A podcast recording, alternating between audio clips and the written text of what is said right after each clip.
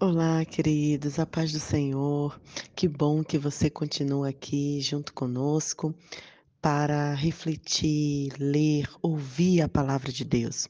Porque lendo as Escrituras, o Senhor fala ao nosso coração. Então, que bom que você continua firme aí na devocional e chegamos hoje na nossa dose diária de do Salmo 89. Para quem não sabe, esse é o terceiro maior salmo da Bíblia, né? Terceiro maior capítulo do livro de Salmos. E foi escrito por Etan, que era um líder da, do músico, né?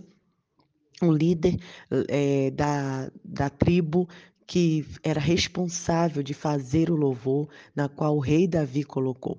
Então, nem todos os salmos foram escritos pelo rei Davi, né? Que a gente é, sempre fala de Davi, Davi, e esquece que nem todos os salmos foi escrito por ele. E esse salmo, ele trouxe vários versículos que falam aos nossos corações.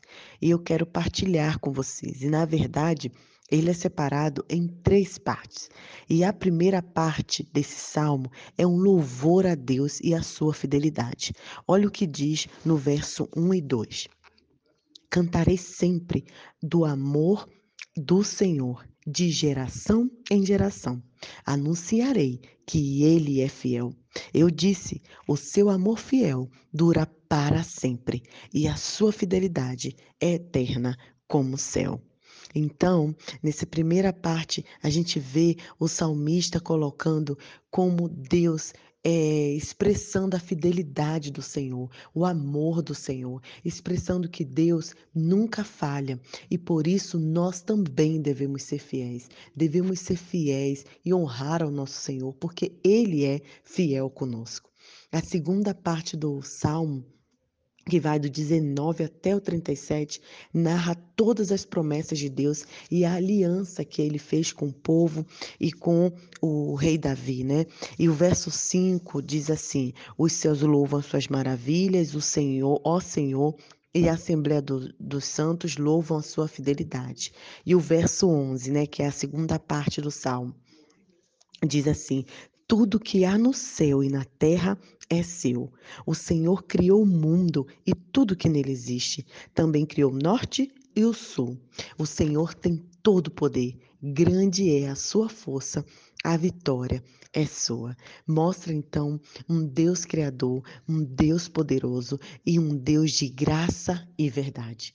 Hoje eu estava partilhando com meu esposo, estávamos refletindo sobre isso, porque quem segue ao Senhor, quem tem Deus como o Senhor da sua vida, não pode viver na mentira, porque Deus é um Deus de verdade, é um Deus de graça e é um Deus de promessa. E no, na terceira parte, né, no finalzinho dessa parte do versículo, o salmista expressa que o Senhor é que traz felicidade. Quem anda com Deus pode não estar alegre, mas com certeza é feliz. O verso 24 diz que a gente pode contar com o amor fiel e, do, e o poder do Senhor, porque o Senhor é o nosso Pai, é Ele que está conosco e Ele nos ama e a aliança dele nunca terá fim. Olha o verso 28, que lindo.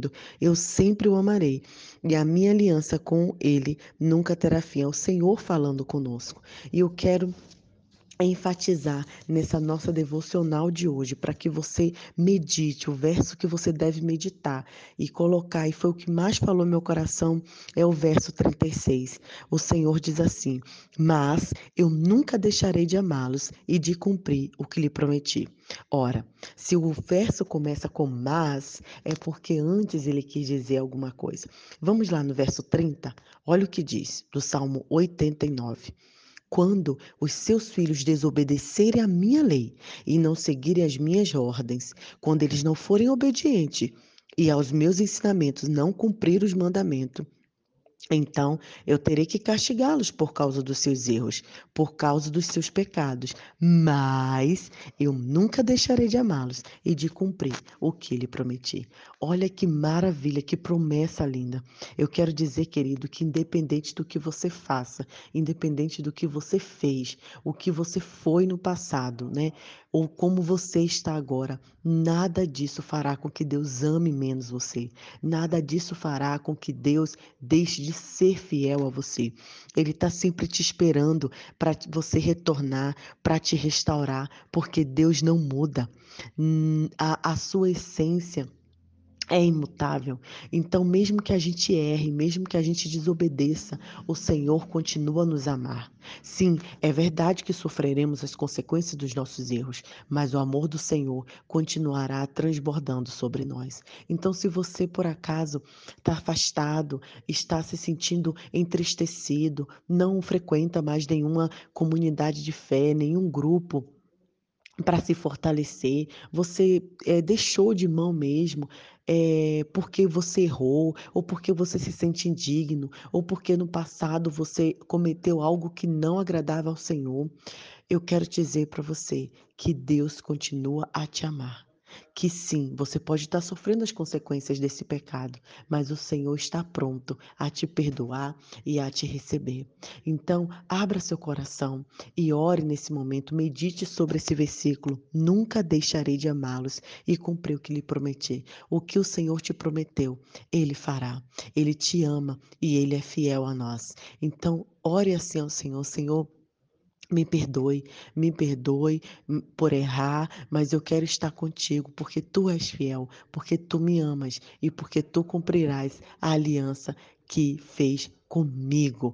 Deus é um Deus de aliança, Ele é um Deus de promessa, Ele não é homem para mentir.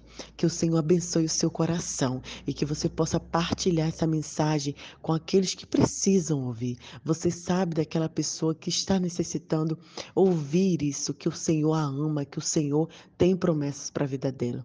Então, um grande abraço, que você tenha um excelente dia. Deus abençoe. Nai Duarte.